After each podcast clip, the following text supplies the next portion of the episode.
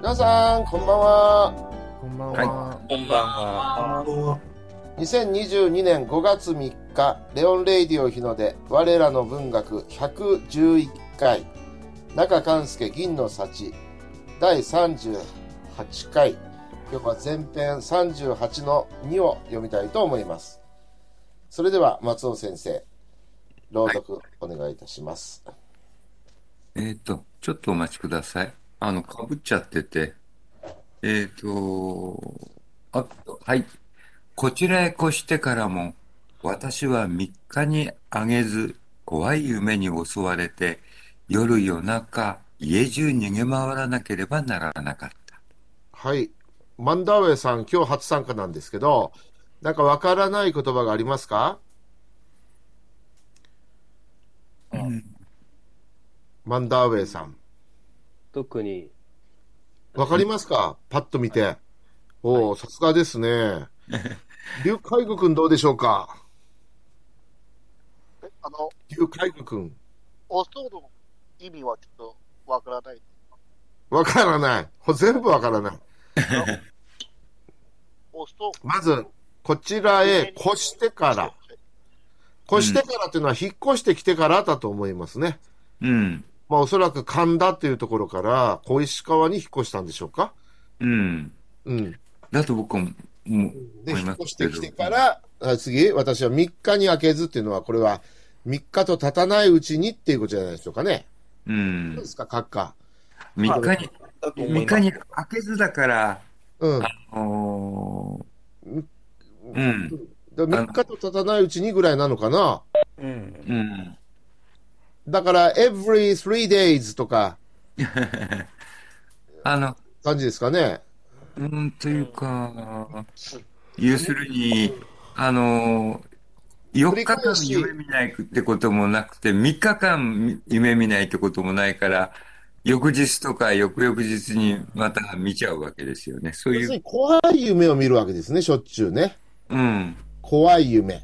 うん、 3日にあげず、怖い夢に襲われて。うん。これ、怖い夢って現どんな夢ですからナイトメアでしょうね。うん。うん。現代語だったはらい3日にで、えー襲われて、えー夜夜中。夜夜中っていうのはどういう意味ですか夜の夜中って意味ですね。夜の夜中。要するに真夜中ってことですよね。深夜。夜半とも言います。そして逃げ回らなければならなかった。あちこちに逃げる。ということですが、はい。あのなんかわからない人いますかはい。なんでしあょの、う。これ3日にあげ私ず音声が今聞こえておりまん。せん。どなたか。あの、3日にあ松開尾け先生ずですよね、今だったらお。願いします。私、音声が聞こえておりませんので。聞こえますかあれ、えー私は聞こえますよ。あ、3日に開けずですよね、今、現代語だったら。そうですね。うん。で、あげずとは言わないですよね。うん。言われてみればそうですね。うん。だから、今、楠本先生が言ってたように、あのはい、聞ました。ーうん、うん。うん、ですね。その、う3ん、日、うん、 3日そうはこう、うん、3日っていうあれじゃなくても、う。ん。 1日で別もに3日でも、ね、2日、二日で、あの、夢にまた見ちゃったりってことですよね。うん、見たって意味ですねだからまあ、私は3日と経たないうちにっていうふうに思ったんですけど、うん。うん、そうですね。うん、はい in three days とか、うんまあそんな感じだなと思いましてね。うん、そうですよね。うん。あの、ただ、は発音的に、発音っていうか、あの、現代語だったら3日に、あ、開けずで、あそうそう出て濁らない、濁らないですよね。うん、3日開けずにっていうことですね。うん。うん。はい、他にわからない言葉がありますか留学生の皆さん。襲うっていう字は、今の現代の言葉と違いますね。襲うっていうのは。これ中国語にあるんですかこういう襲うっていう字は。うん、はい、えっと、その漢字が、えっと、つよくつよくよく使われます。ああ、そうですか。まあまあこれ、簡体字の前の字ですよね。簡体字のじゃないですよね、これね。あはい。家縁ですかこれ、家縁燕对，家縁。家縁。ああ、あれ。鬼を嫌うって書くんですね。うん。あー襲われる。うん。うん他にありますかね。じゃあ、レオ先生、日本語と中国語お願いします。はい。こちらへ越してからも私は3日にあげず怖い夢に襲われて夜,、うん、夜夜中家家中に家中に逃げ、ま、回らなければならなかった。うん。マンダワイ君、ちょっと読んでみて。はい。い、こっこちち。ら、こちらへ越してか、越してからも、私は3日にあげず、怖い嫁に襲われて、夜、夜中、よ夜中、夜中、家中。家が、夜中家中、逃げま、逃げま、わわら、逃げ、逃げ回らなければならなかった。はい。最初にしてはお上手ですと思いますよ。うん。はい。じゃあレオ先生。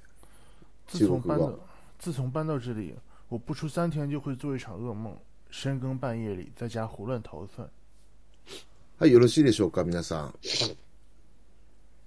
中国語訳。ヤオホンさんどうですか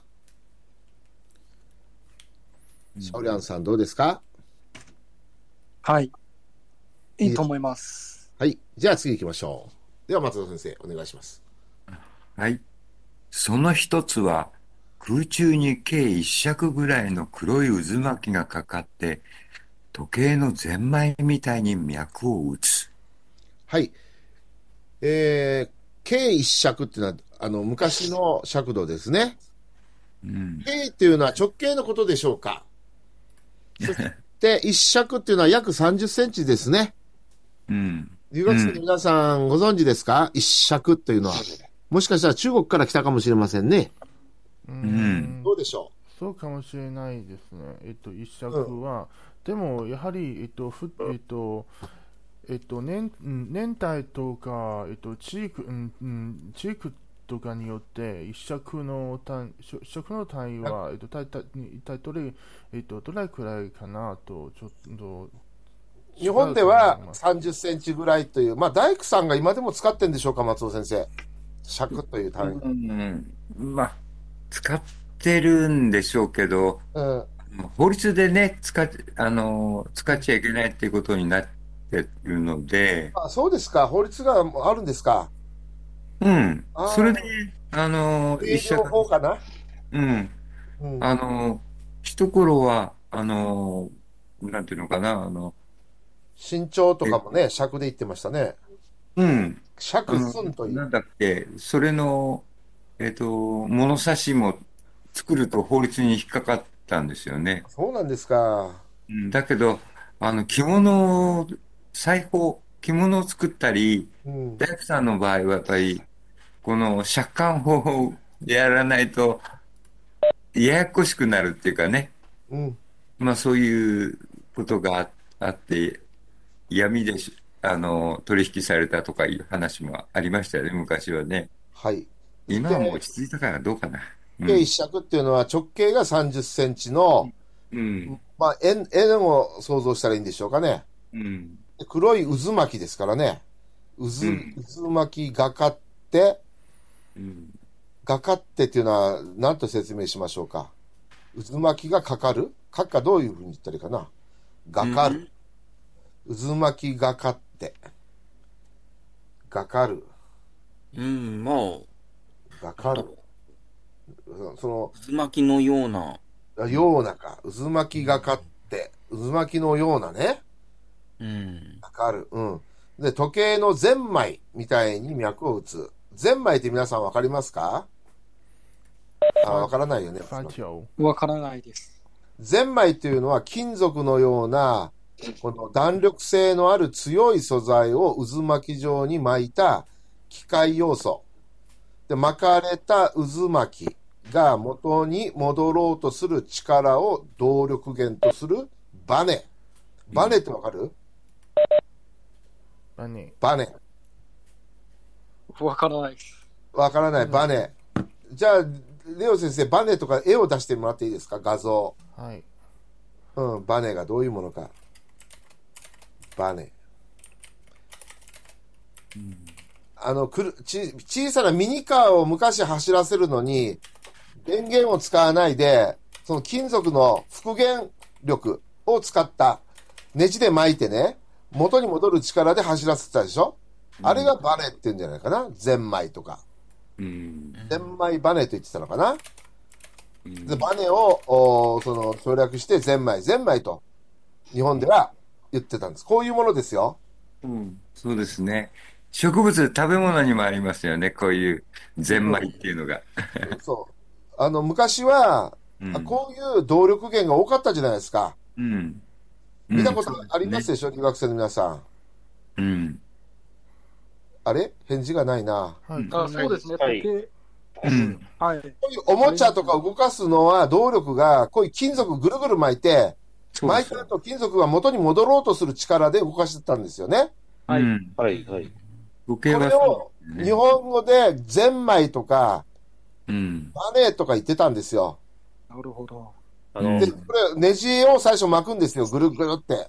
はうい。んを巻くっていうことは、この金属が、こう、な収縮していくわけですよ。そうすると、あの、元に戻ろうとする習性があるので、金属。その力を利用して、物を動かしてたんですね。うん。まあ、今でも子供のおもちゃにはあるんじゃないでしょうか。はい。うん。子供のおもちゃ。ね。うん。これをね、ゼンマイ。あと、まあ、柱時計とかで、は。なぜゼンマイかというと、松尾先生がおっしゃったように、あれ、植物で言うと、山菜っていうのがありますよね。うん。山菜。うん。あのーじゃあ、りょうくん出してみて。山菜。三歳全部は山菜。うん。え、あまた私、声が聞こえなくなっちゃったから一旦出ます。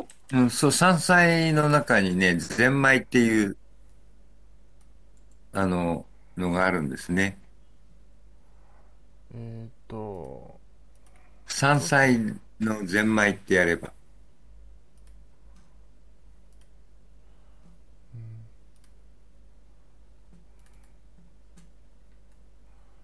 はい、聞こえますでしょうか。はい、聞こえます。今、えっあとの、ヤフえ今、今、今えっと、ヤフーをかけます。うん。あのー、山菜うん。で、えっと、渦を巻いている山菜があるのね。うん。あれが、千、千枚でしたっけうん。ゼンマイでしたっけゼンマイ。うん。ゼンマイ、山菜と入れてもいいよね。山菜、ゼンマイ。ぐるぐるっと巻いた山菜があるの。ゼンマイってひらがなで。うん。ひらがなでゼンマイ。うん。それで検索かければ出てくるんじゃないですかね。うん。出てくる。あ、ほらほら、くるくるって。書いてる皆さん見たことありますかこういうもの。山菜。ないです。なないですね。い日本ではね、山に行くとよくあるんですよね。うん。松尾先生の山里にもあるんじゃないでしょうか。うん。今ちょっと冷凍しちゃいましたけど、あのこ、れってあの食べられるんでしょうか食べられます。あはいの、食用。うん。うあの、ゼンマイ美味しいですよ。ん。うん、ゼンマイ。ちょっと、し 下、下ごしらえっていうか、ね、アクを取ったりとかっていうのが。そうですね。アクを取ったりする下ごしらえが大変大でしょうけ変ど、なんですね。食べられるんですね。うん。これは、でえっとこ、れが金属のゼンマイに似てるでしょあ金の、こ属うの渦さっ巻きのき、渦巻きに。渦巻きがうん。ネジに似てるから、うんここから、あの、金属のあれをゼンマイというようになったということです。あ、ゼンマイ、ゼンマイ、ゼンマイネジ。あ、美味しそうだ。ううんん。。ネジなんですよ、要するにね。動力源。はい、元に戻ってもらっていいでしょうか。そ、それとね、さっき、あの、閣下が、あの、画家ってのところですか、ようなっていう話でしたけど、うん。これは、あの、虹がかかるのかかるじゃないですあか。あ、そっちの方ですかね。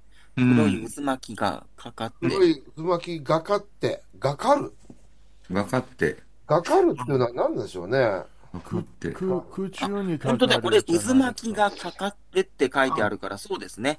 私、渦巻きがかってなのかと思って。あ、そうそう、私もがかってかと思ったけど、渦巻きがかがってなんかだ。かって。うん。うんかかるじゃないんだ。はい。なうん、るだほど。と、うん、思います。えー日本人でも日本語にはいい加減なところがあるんですね。私のよ うに。うん。これはやっぱり、でもね、皆さんね、がかるという言葉があって、うん、何々のようになるとか、そその様に似てくるとか、うん。がかるにはそういう、がかるっていうのもあるんですよ。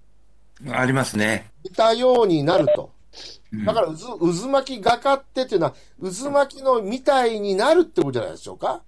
ああ、なるほど。渦巻きがかかるんじゃないと思いますよ。がかるだと思いますよ、私は。 うん、でも違うね。がまかあでかもってこって書こいてあはるね渦巻きが、うん。渦巻きがかってって、あの、かが多いですもん、だって。そうそうそうそそうう。でだすかよら、ね。ここはやっぱり渦巻きがかかるなんだねう。ん。なるほど。渦巻きがか、渦巻きがか、渦と巻きがかかる。空中にその前その前に空中にかがかかってという、というえっと順順番順番にちょっと調整すればえっとわかりや宇す宙くに、空中にね、はいうん、この黒い渦巻きがはいかかるんだね。うん。かかる。かかるというのは現れるとか、そんな意味じゃないかな。うん。うん、まあ、に、虹、日のようにの場合はいそ空うで中すにねうん。はいうん、がちなみに、がかるだと、神がかるとかねう、ん芝居がかるという言葉があるでしょ。これは、何々のようになるとか、そういう意味なんですよね。ちなみうに、んがかるは。でも、ここは渦巻きがかかるなんだな。うん。うん。まあ、これ、著者に聞いてみないと、その、本当の、ね、意図はわかりませんけど、渦巻きがかかるってのはどういう意味なんですかね。かかる。かかるっていうのは、フックですかね。英語で言うと。壁にかかるのかかるなんですかね。うん空中にかかるわけですよね。うん。かかるというか、フックなんじゃないですか。うん、そして時計のゼンマイみたいに脈を打つ。ね。なん脈か渦巻きみたいなのが空中に浮かんでるっていうかね。浮かんでる、う虹が出てくるような感じで、こう浮遊して、うん、いるっていう、そういう。あ、虹がかかるっていうのもそんな感じかなう。んでもあれは虹って橋みたいだから、橋がかかるとにいうようなニュアンスなんですかね。虹がかかるっていうのは、橋がかかるって感じなんですかね。うんよくわかりませんが。でしょうね。うん、脈を打つっていうのは心臓の鼓動に合わせて血液が血管を流れることうん。脈を打つうん、うん。で、生き生きとした拍動。うん。じゃあ、閣下、鼓動と拍動の違い分かりますかなんだろうね。うんで、調べたのよ。そしたらね、鼓動は音がするのが鼓動。あ音がしなくて、あの、脈が、ほら、ピクピクってするでしょあ。はいはいはい。音がないのが拍動なんだって。あーまあ、なネットによると。なるほど。音がするのが鼓動。うん。ドク、ドクとか、ドキはいはュン、いドはいはいキュンとか、な感じなんでしょうね。うんでも、似たようなものです。鼓動も拍動も、心臓の、うん、あうんの、まあ、なんていうかな、心臓のうん、お作用というかね、うんということなんだけどね、うん、うんのようですよ。うん、ここでは、あの、脈を打つですから、うん脈を打つっていうのは、うん、どっちでもいいのかな。鼓動でも拍動でもね、うん。なるほど。まあ、脈血管を、血液が生き生きとこう流れている様子ですね。うん、それが脈を打つ。うん。まあ、これ、お化けの世界ですから、あんまり深く考えない方がいいと思いますけどね。そうですね。夢夢の話だから。うん。うん。じゃあ、レオ先生、はいどうぞ。その一つは空中に、うん、計一尺日本語から、計一尺くらいレオの先生。あすいませんえっとミュートされましたはいはいはい。怖いですよ、ミュートは。その一つは皆さんもミュート外した方がいいですよ。はい、その一つは、空中に軽一尺くらいの黒い渦巻きがかかって時計のゼン時計のゼンマイみたいに脈を打つうん。この渦っていう字は、これ、本当になんかう渦の、渦の形してますね。この感じ。うんこれは初考えた人はすごいな。うんこれ中国語から来たんですかこの渦っていう字はありますか中国語に。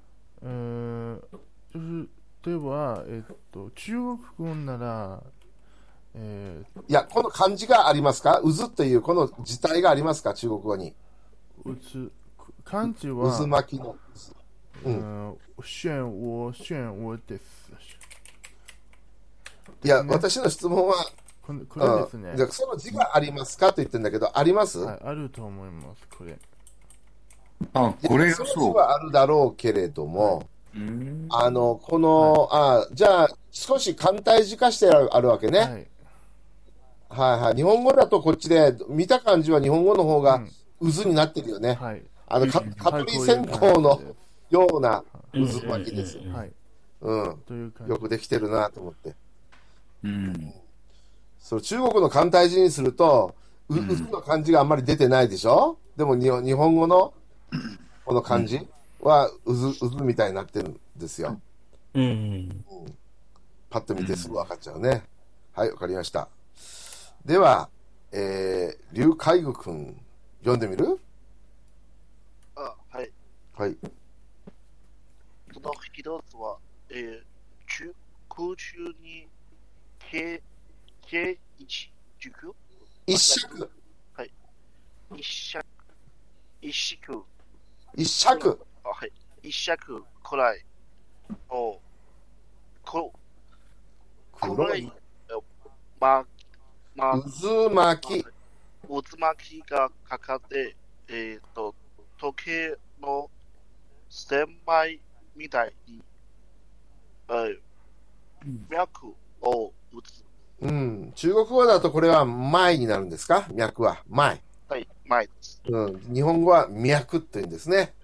脈を打つ。はい。じゃあ、レオ先生、日本語をどうぞ。あ、中国語をどうぞ。はい哎其中一个梦是，在空中出现了一个一尺大的黑色漩涡，好像钟表的发条一样，不停跳动。はい。いかがでしょうか皆さん。えっとはい、いいと思います。いいと思います。はいと思いまでは、次行きましょう。はい。松尾先生。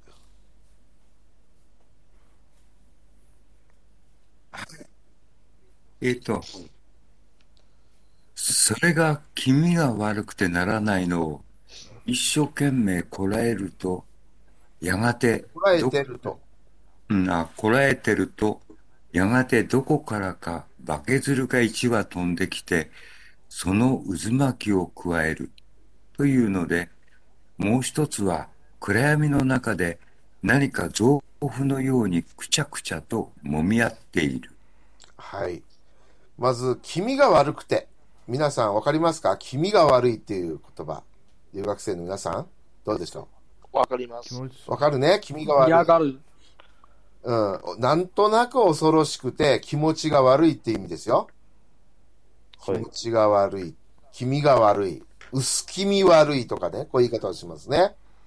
他にどんな言い方しますの気色悪いっていう言い方もありますね。気持ち悪いとかね。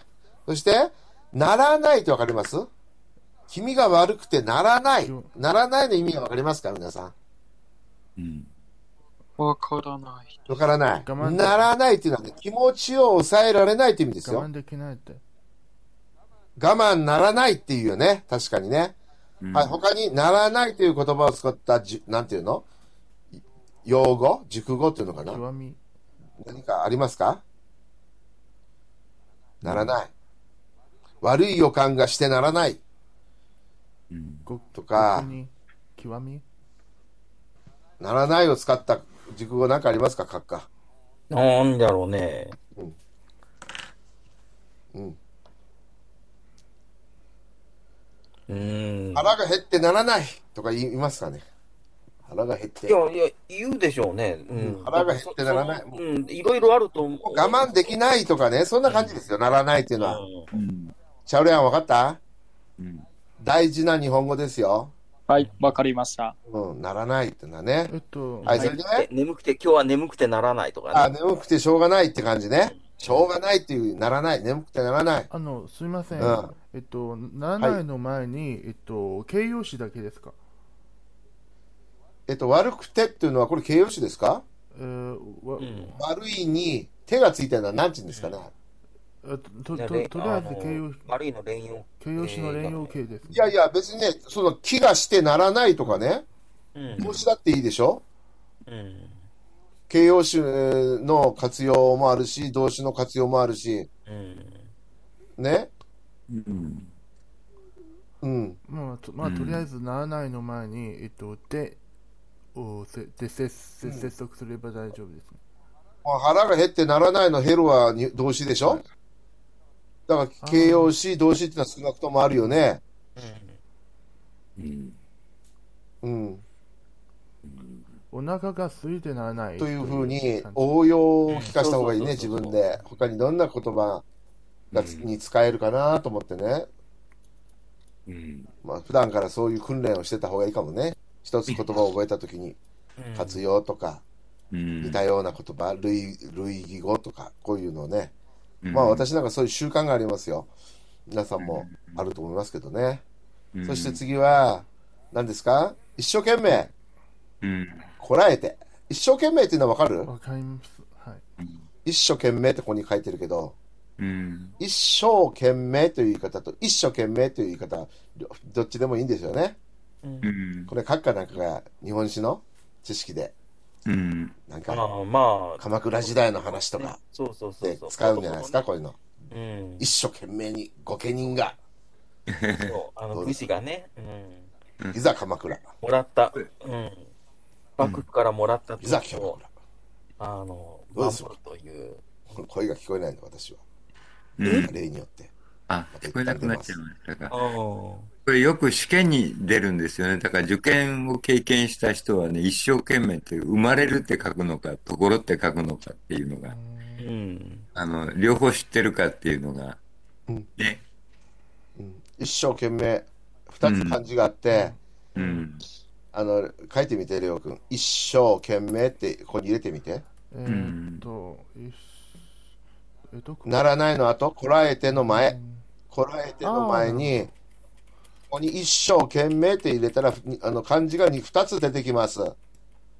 つまり、そそう、それ、う、この一生懸命と、うん、一生、この一生懸命。一生懸命。あーここ。うん、ね、一つのところをね、うなんん、ていうか、あの、土地、土地を守る島を守るって感じですか一生懸命は。うん、一つの自分の島を守る。命がけで守る。これは一生懸命。うん、まあ、とにかく二つあるの、一生懸命は。うん、一生そうです懸命よってね日本語で何ていうことかな。一生懸命は一生懸命だろうとう。ん、うん努力する。うん、うん、ひとても努力すること。うん一生、懸命というのは。わかります留学生の皆さん。はい。うん。うん留学生の皆さん、もうちょっと声出してくれるかな。うんはいあの、おはいあのーなんちゅうの、リードオンリーっていうのは、ロロムっていうの、ロム線っていうの、うんリードオブなんとか、あのーその、聞くだけじゃなくて、どんどん発言してくださいよ。ロロムね。ロムみたいな。うん、うん。と言っても返事がないもんな。う新ん、入り新入りの、もうもう得意くんのもっと元気出してよ。はい。はい。はい。河合くん。一生懸命という言葉知ってましたかはい。してます。で、それには漢字が二通り日本にも存在するということはご存知でしたかはい、見たことあります。はい。はい。どちらでも使います。でも一般にはいひ左のその、生き一、生きる、懸命、一生。そうね、今、普通は一生懸命っていうふうに、うん。うん、そっちの方が使われわれるけど、うんもともとは一生懸命というふもうな、ともとは一つのところを、うん、あの、死守する、守るうん、うんっていうところから来たのかな。うん、鎌倉時代のからの話ですかな、これは。うん、というので、私も、ね、鎌倉時代っていう千、に100年から200年の間、うん、 1300年ぐらいまで。はいはい。うん。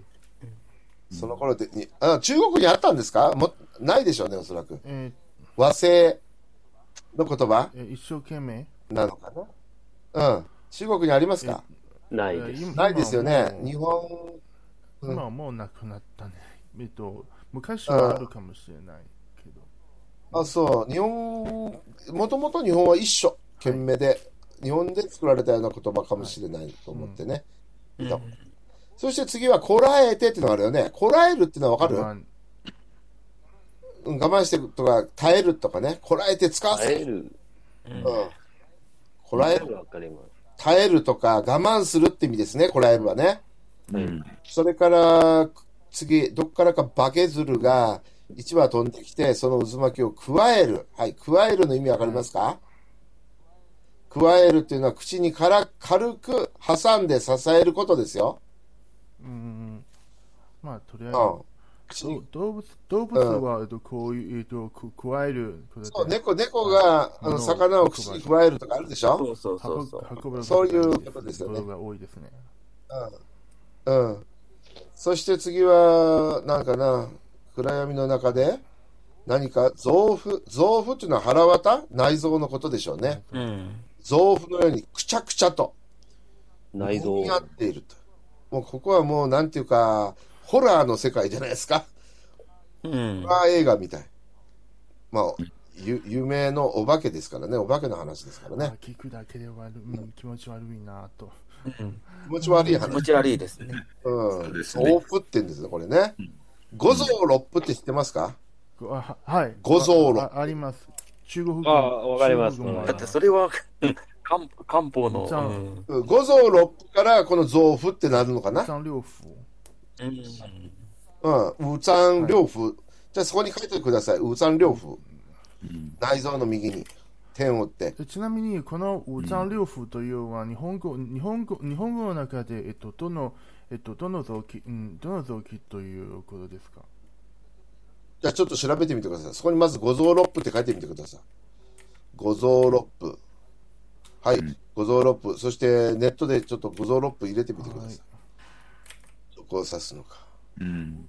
まあ臓器で、臓器には何があるかですよね。うん。うん、ね見てわかるのは、ほら、胃とか、うん。臓とか、肺ですね。肺とか、心臓とか。心ここに臓。ちょっと見てみましょう。心臓肝臓、心臓心臓。はい、肝臓、腎臓、脾臓。これが五臓なんですはいか。心臓です。今見えなくなりましたよ。え、ちょっと、えはいはいはいはい。ー、ロフえーえっと、胃と、ふ服じゃありません。六腑です。六腑。うん。ああ、臓器の中に胃は入ってなかったんだ。五臓の中には。六腑の中に胃とか小腸とか大、腸、大腸、膀胱、胆のそしてよく読めないけど、三、小というんですかはい、えっと、調べますか。これ何でしょうね。三章って何でしょうね。うん。あ調べた結果にもう一度調べた、 しし調べたいものがあります。三章、中国の医学なんだ、これね。うんうん。うん。で、何えー、伝統中国医胸学にのおけるロ,、うん、ロロープの一つ。ロップの一つ。胸うん。ああ。 1と2のきれいにしたああなるほど1章うん2章そしてえ複雑、うん、難しいですねあとりあえず心臓の下と胃の上の部分。あ中小は胃の中央。が過小は排泄関係の部分。まあ、中国の分類ですからね、これね。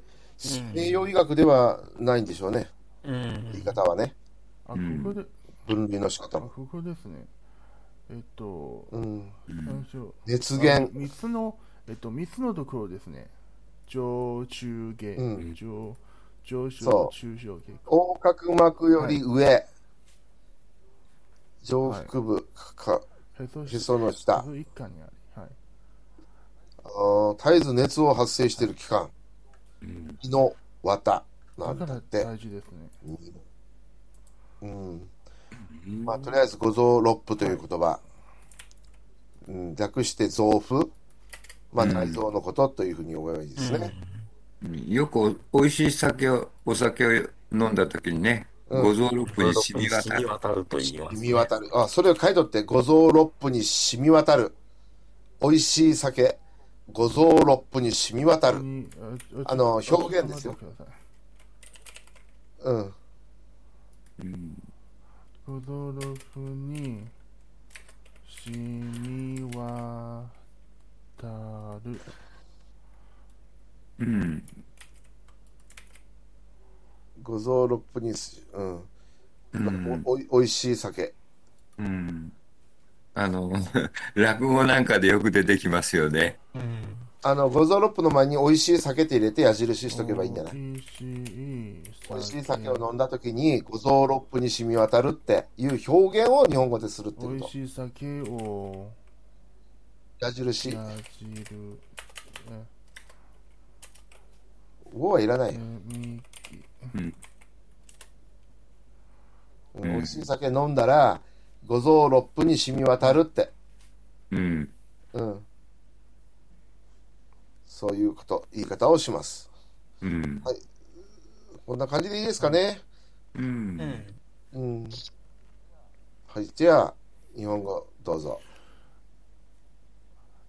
それが、えー気味が悪くてならないのを一生懸命食らえていると、やがてどこからか、うん、バケツルがいひうんえっと一羽うん一羽飛んできて、そのうつま、え渦巻きを加える渦巻きを加えるというので、もう一つは暗闇の中で何か豆腐のようにうんくくちゃくくちゃくちゃと揉み合っている。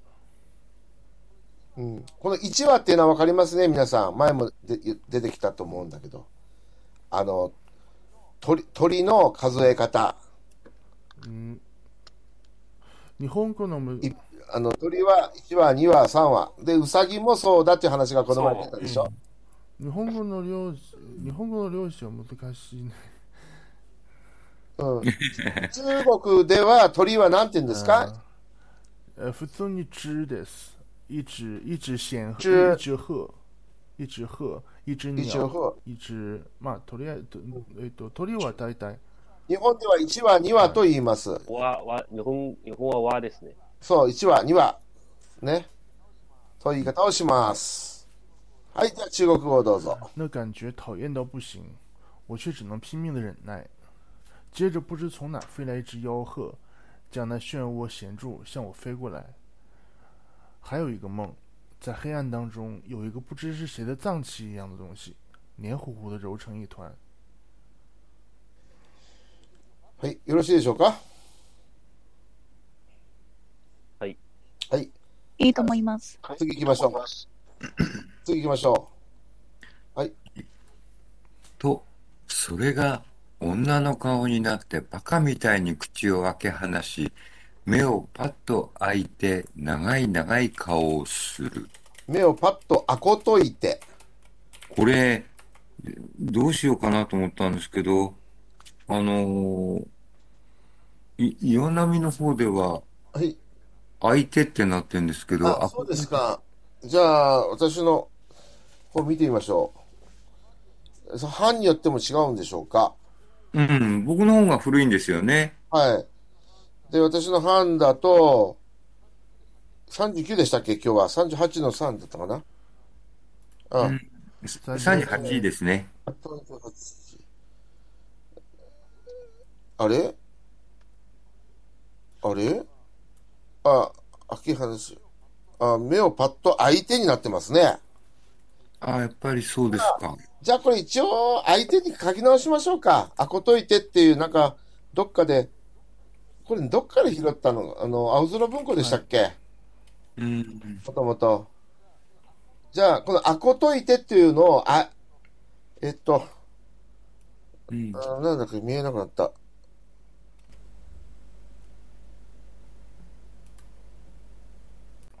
はい。えっ、と、松尾先生、もう一度読んでいただいていいでしょうか。あ、はい。はい。あ、治りましたよね。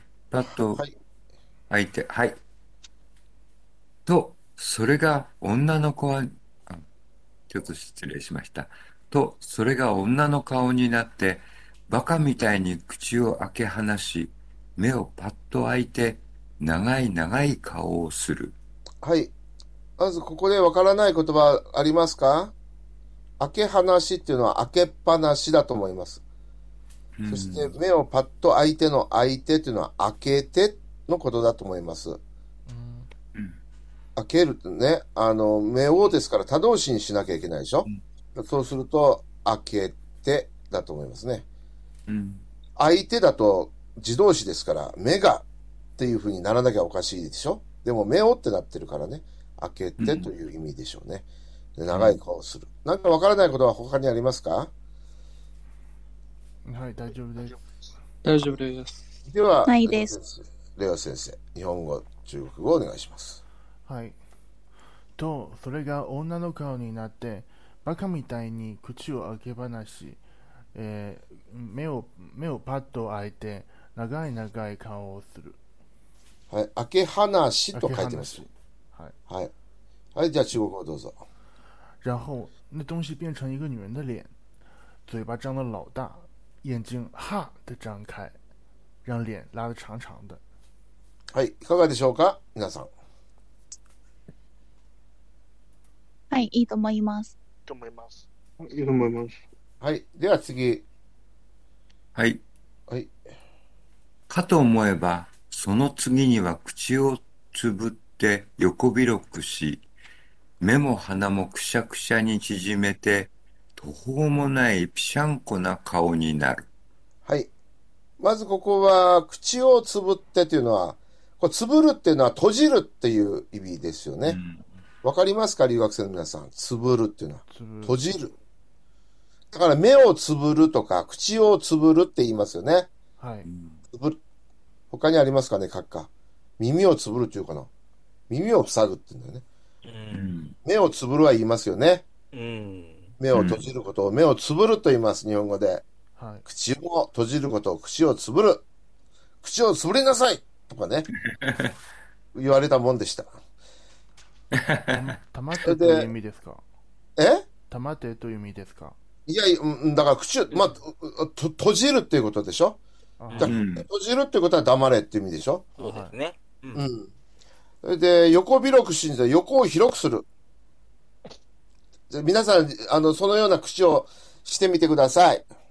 いいですか口を閉じて、横を広くする。こんな感じわかった、これ、えー見えますか見えます。見えます。はい口をつぶってやかにする。はい、横を広くするということですね。それで目も鼻もくしゃくしゃに縮める。ね、昔、くしゃおじさんっていうのが日本にいたんですよね。知ってますか皆 さん、くしゃおじさん。いましたね。くしゃくしじゃゃあちょっと出してみてください。画像。くしゃおじさん。くしゃおじさくしゃん。ってうん、くしゃおじさん。くしゃくしゃにした顔。くしゃおじさん。えくしゃひらがなでいいですよ、全部ひらがなで。うん。くしゃおじさん。はい、出してみてください、画像。えく、くしゃ。ゾーロップがまた出てくるね。くしゃおじさん。はい。くしゃおじさん。あ、出ました。こ こういうのがくしゃおじさんですよ。顔がくしゃってなってるの。あ、わかりますえっと、そその口、その口は、えっと、ひひらがなの絵みたい。うん。まあ、口だけじゃなくて、顔がくしゃくしゃってのはこういうことを言うんですよ。くしゃってのは。うん。はい。まあ、ラジオですから、画像を見せられないので、皆さん想像していただくしかないんですけど、くしゃくしゃというの は。ねうん。縮めて、途方もない。途方もないってどんな意味ですかえ途方もないっていうのは、想像もできないって感じですかうん。そうですね。途方もない。途方もない。途方もないというのは意味はどういう意味ですかーうん、先ほどの、えっと、ううんえー悪くてならない、そのならないという意味も、何々してならない、はいあれは我慢できないとか、うん。ね、途方もないっていうのは、途方にくれるっていう言葉わかるあ、途方はわかりますけど、途方にくれるとか途方ない。どうしてよいかわからないって意味でしょ途方もない。いや、途方、途方に、途方くれるの意味は途方にくれるっていうのは、途方、もうどうしていいかわからなくて、あの、なんていうかな、呆然とする感じ途方にくれる目をバンファーだいいっす。うん。しょうがない。どうしていいかわからない。手段、判断に迷う。途方、だから途方もないっていうのは、書くからどういうふうに訳すかな。途方もない。途方もない。うん。途方もない。さっぱり道理に合わないとかいう意味もあるみたいですね、途方もないは。うん、途方もない。途方途方もない。迷う。迷う。途方にくれる、まあ、と同じみたいで、あの、うん。どうして良いか迷う。もう想像もできないって感じじゃないかな。そう、それが一番、うん、ピタッとくるかな。ね、想像もできない。うもう、う宇宙の広さは想像もできないでしょうん。宇宙の広さは。もう途方もなく大きいわけですよ、宇宙は。うん想像もできないわけですよ。それぐらい大きい。うんそういうニュアンスですよね。うんこんな感じですね。うん、途方もない。えー想像もできない。はい、ピシャンコっていうのは、これ、ペシャンコって日本語、今現代では言いますよね。うん。ペシャンコっていうのは押しつぶされて平らになった状態。うんうんうん、そういうことですよね。まあ、これ、お化けですから、ね。あの、それ以上、 あの、もう、そなんていうかな。まあ、そういうもんなんですよ。お化けですからね。うんペシャンコ。なんでなんかなんだって言ってもね、お化けの世界ですから。せもう説明しようもありませんけど。ピシャンコって、まあ、昔は言ってたんでしょうかね。そうなんでしょうね。うん。はい。うんじゃあ、レオ先生、日本語、中国語どうぞ。はい。かと思えば、その月には、口をつぶって欲広くし、目も鼻もくしゃくしゃに縮めて、途方もないびしゃんこな顔になる。はい。じゃあ、しチャン・シャオリャン君、どうぞ。かと思えば、その次には、口をつぶして横を、え、横を広くし、目も鼻もくしや、えーくしゃくしゃ。くしゃくくししゃくしゃゃ。はい。あのー大文字で書いてあっても、小文字はいで。読まなきゃならないここともあります。昔の文字はね。だから、はいくしゃくしゃ。くしゃくしゃに、これは何ですか縮めて、縮める。はい。うんくしゃくしゃに縮めて、途方もない、ピシャ、ピシャンコな顔になる。うん。人が読むとき、よーきいとかんといかんですよ。はい。ねえ。はい。じゃあ、中国語どうぞ。刚刚看清这些，接下来那嘴又闭上了，脸被横着拉开，眼睛和鼻子都被压缩着拉成一条细的不行的线。うん。いかがでしょうかいいと思います。はい。じゃあ、次行きましょう。どんどん行きましょう。はい。下に下に行ってください、下に。はい。そんなにして、人が泣き出すまではいつまでも伸び縮みするのであった。はい。ここまでいかがですかはい、大丈夫伸でびす。縮み。はい。じゃあ、どうぞ。そんなにして人が、うん、泣き出す泣き出すまではいいつもうんいつまでも伸び縮みするのであった。はい。中国語どうぞ。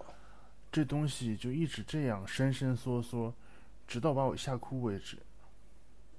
はい。いかがでしょうかねはい、いいと思います。はい。はい次行きましょう。はい。はい。そのように襲われてばかりいるのは、おばさんのおとぎ話のせいだろうという疑いが起こったのと、一つにはまた寝間を変えてみたらというので、私は父のそばに寝ることになった。はい。そのように襲われて、これは、あの、悪夢に襲われてるわけですね。うん。で襲お襲われてばかりいるのは、おばあさんのおとぎ話のせい。これは、あのーマンダウェイ君今日初めて来たから、わかんないかもしれどうか知らないけど、いいっていう字が、せいっていう字、ルーみたいな字でしょはい。ここういう字知ってましたぬー、ルーみたいな字だけど、これいいって読むんですよ。はい。知ってましたいや、でしょ知らないです。こうね、これ、だから、せいなんですよ、せい。せいお、とぎ話のせい。せいは理由原因。原因でいいです。はい。あなたのせいよとかいうの、せいなんです、これ。で、だらうって書いてるけど、これ、だろうと読みます。これ、昔の言葉ですからね。せいだろうという疑いが起こったのと、一つにはまた寝間を変えて、寝室を変えてみたら、というので、私は父のそばに寝ることになった。うん。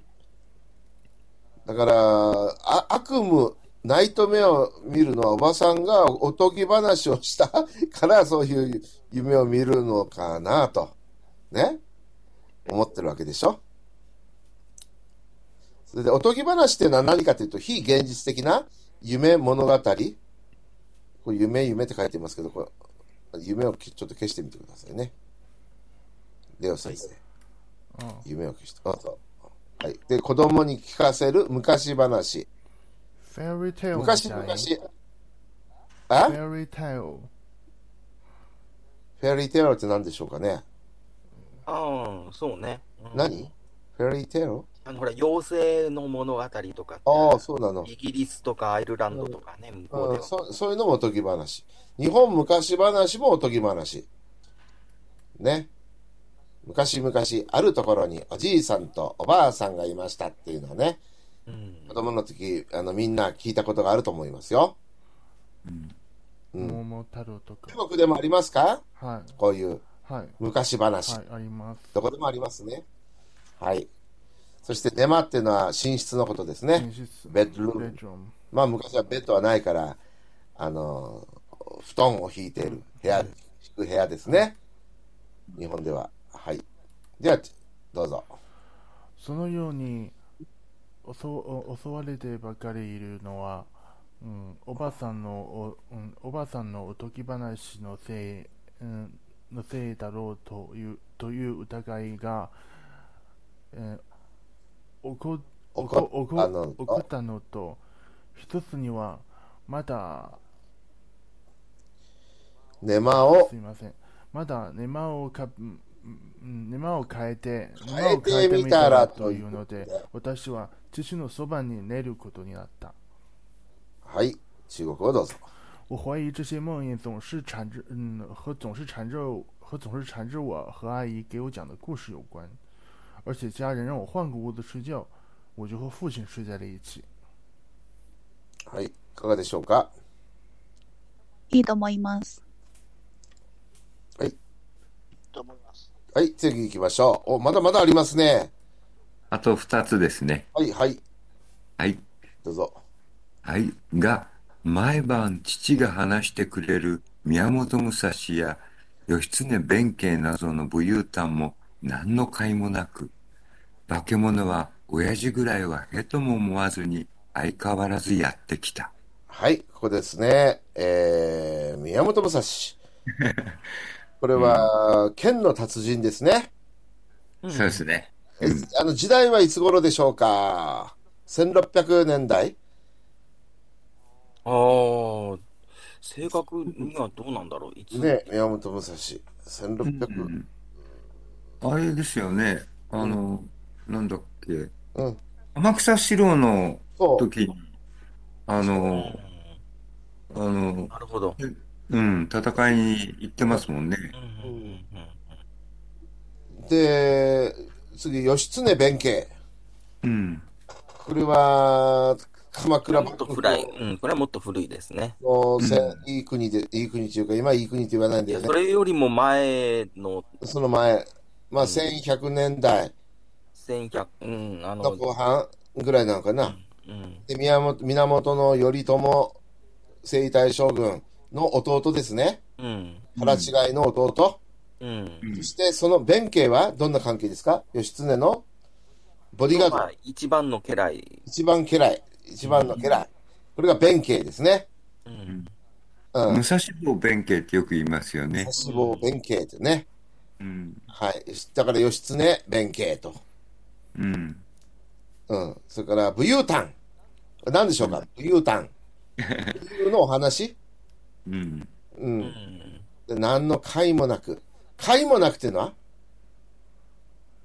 い効果もなくっていうことでしょう。あなるほどね。解もなくは、解も効ない果もなく。いいですね。効果もなく。武勇譚の後ろに、えー、この武勇のお話のところに、解もなくって入れてください。うんりょう先生。はい解もなく解。もなくうん。えっとと武勇のお話の後に、解もなく。かかいい、かいもなく。うん。そして矢印して、うん、じそれなんですよ。かいもなくっていうのはね。うん。あれですよね。でかいもなくの意味はわかりますか留学生の皆さん。はかいもない。わからない。ないです。わかんないこれはです。大事な日本語だよ。 effort to うん。うんあの、映映画の寅さんに出てきますよね。かいもなく。うん奮闘努力のかいもなくってね。あ、 それそれ。一生懸命頑張ったんだけど、いい結果が出ないっていうことですよ。うんだから効果がないって、かいもなく矢頑印張。った、頑張ったことの効果がないっていうことうねん、頑張ったにもかかわらず効果がないこと、解もない、報われない。報われない、いいね。うん、そうね。ううん。だから、レオ先生、そこに矢印を書いて、どんどんこ意味を書いてください。はいえっと解もなくの後ろに、そして矢印。努力したにもかかわらず、あちょっと待ってくだ努さい力が報われない。努力努力が報われない。がうん。報われぬ報われない。うん。さすが、マンダウェイ君はよく知ってるね。報われないっていう言葉。うん。そうですね。うん。努力の効果がないとか、はい、報われない点。効果が出ない、効果がない。頑張ったにもかかわらず効果がないとか。これが解もないですよ。大事な日本語ですよ。はい。では次。えー、おじや、おじ、親父ぐらいは、へとも思わず。へとも思わないとはうん。へとさえ思わないということですね。うん。へというのは、へですよ。取るに足りない。大したことないという意味ですね。うん。へとも思わない。うん。ファン P の P ですかファン P。はい。そうです。へ以下。ファン P 医者。まあそんな意味かな取るに足りない。へとも思わない。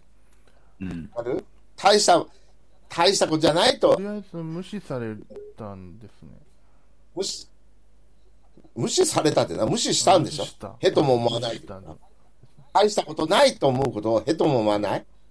大したことない。うん。うん。うん。中国語ではなんていうかな。うーんまあえっと、中国に中国に直接にえー翻訳すれば共同禁止かもしれないですから。だからだから大したことないって意は味いはいよ。はい。まあ、とととりあえずこういう感じが。だから、目を吸うとかね。目を吸うう。ん、あ、不止不止一提、不止一提です。はい、不止一提。さすがだね、万田ウェイ君。あなたは本当響きがいいね。本当に、パッと言言えるだな。言ってほしいことをパッと言える子だ。うん。はい。じゃあ、では先生、はいどうぞ。日本語、中国語。が毎晩、うん、毎晩父が話してくれる宮本武蔵や義経弁慶義経弁慶などなどの、えー、武勇、うん。これ、なぞのって書いてるけど、多分、などののことだと思うんですね。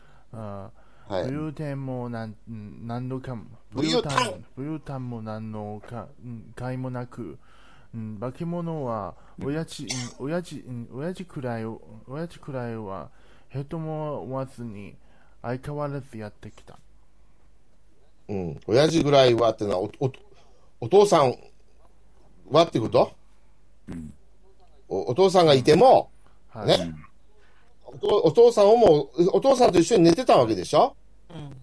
だけど、お父さんと一緒に寝てるのに、お父さんのことをへとも思わないっていうことでしょそのお化けが。相変わらず。そして相変わらず、そういう夢を見たわけですね。うん。はい、どうぞ。中国語。父亲每天晚上给我讲宫本武藏和易经变庆的英勇故事，可是妖怪并没把他们放在眼里，照样每次闯进我的梦中。いかがですか、いいと思います。う、どうん思いますお父さんのことはへとへとも思わないってのはどこに書いてありますか中国語で。啊，可可，啊父亲，それはそうだけど、お父さん、お父さんがあの話をしてるんでしょ、だけど、お父さん、おお化け物がお父さんのことをへとも思わなかったっていうのはどこに書いてあるこの中国語の中に。妖怪并没把他们放在眼里。目に、えー目にをかな、うん、目目にをかなかったという。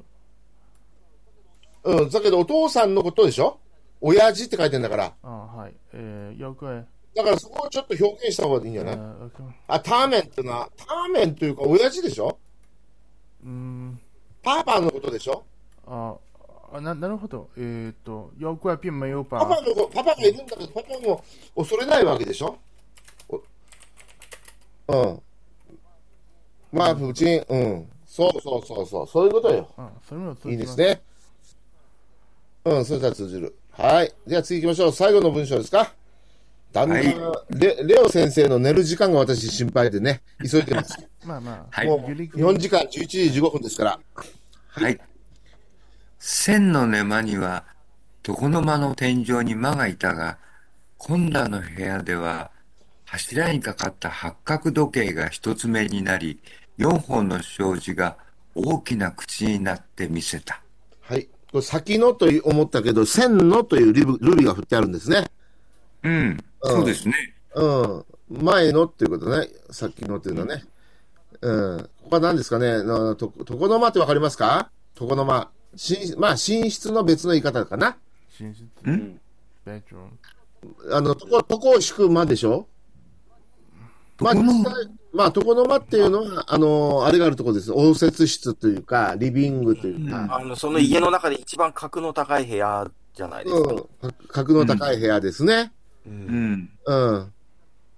だ、だ、あ、そうか。で、先の寝間には、床の間のって書いてんだけど、まあ、その床の間を寝室代わりにしてたってことなんですね。うん。前はね。うん、とうんとこうん、あの、ほら、あのーうんよく掛け軸かけたりとかってするとそうそうそころがあるじゃないですか。掛け軸かけて、その前に生け花を置いてとか。う。うん。うん和和室には、あの、必ずあうるん重要な空間、客室、客室なんかにありますね。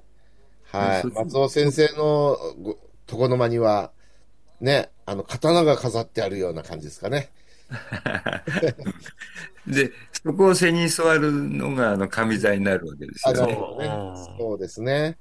そして、天井に間がいたが、この、今度のというのは、こ今度のってね、新しい今度の部屋、今度、今度の部屋では柱にかかった八角時計が一つ目になり、四本の障子、障子ってわかりますか皆さん。はい。髪あの、はい。あ縦横の、えっ、はと、なんていうの筋があって、そこに紙が貼ってあるやつ。紙ですね、照ジャ射。パニーズ、なんていうかな。これ日本特有の、あれですか、し間仕切り、障子。うん。中国から来たのかなもともと文化的にはどうなんでしょうか。うん。障子が大きな口になって見せた。うん。障子に耳あり、うんうん。あ、そうそうそうん。壁に耳ありう。、障子に目、目ありか。目あ目り目目ありですね。目あり耳。あり、耳あり。うん。あのあれですよね、八角時計が、うんあ。の、口になって見せたっていうのは、いかにも文学的でうん。感心しますよね。うん。うん。まあ、お化けの世界ですね。子供がそのように感じたわけですね。この子うが。ん。はい。ね、まあは寝室でした。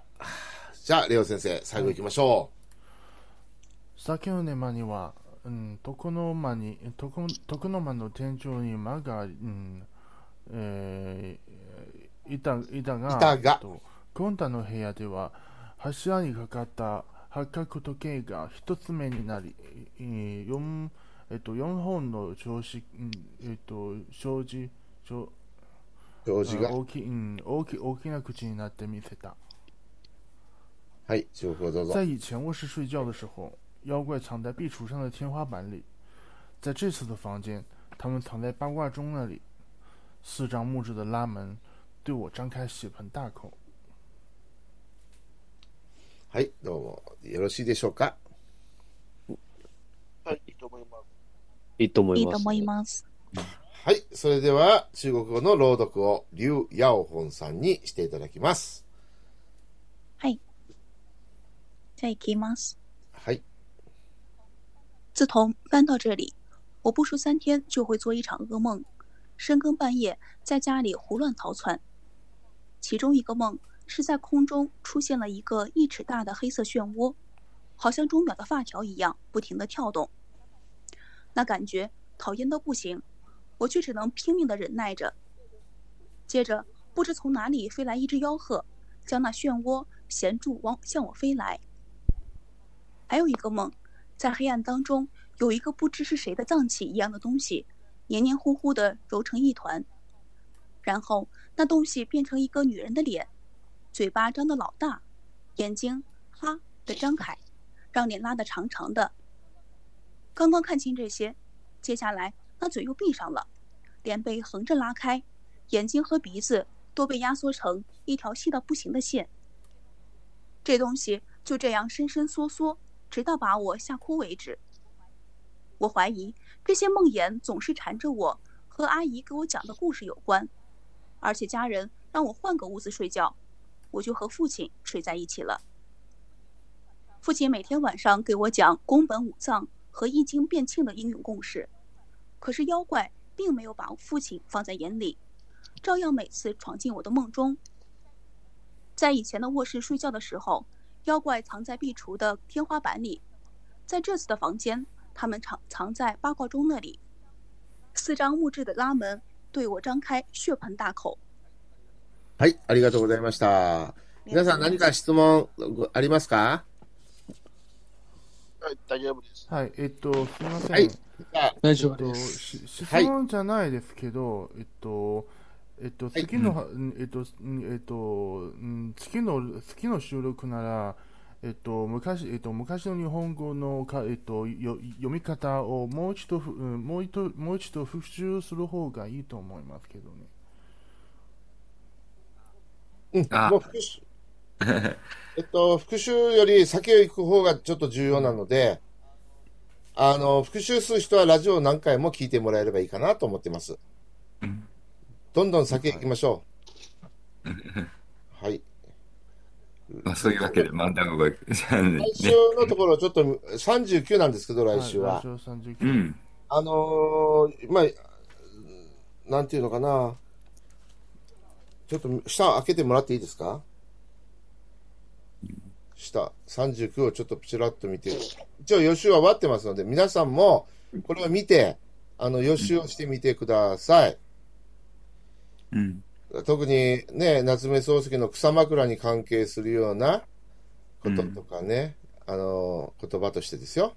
が出てきたりします。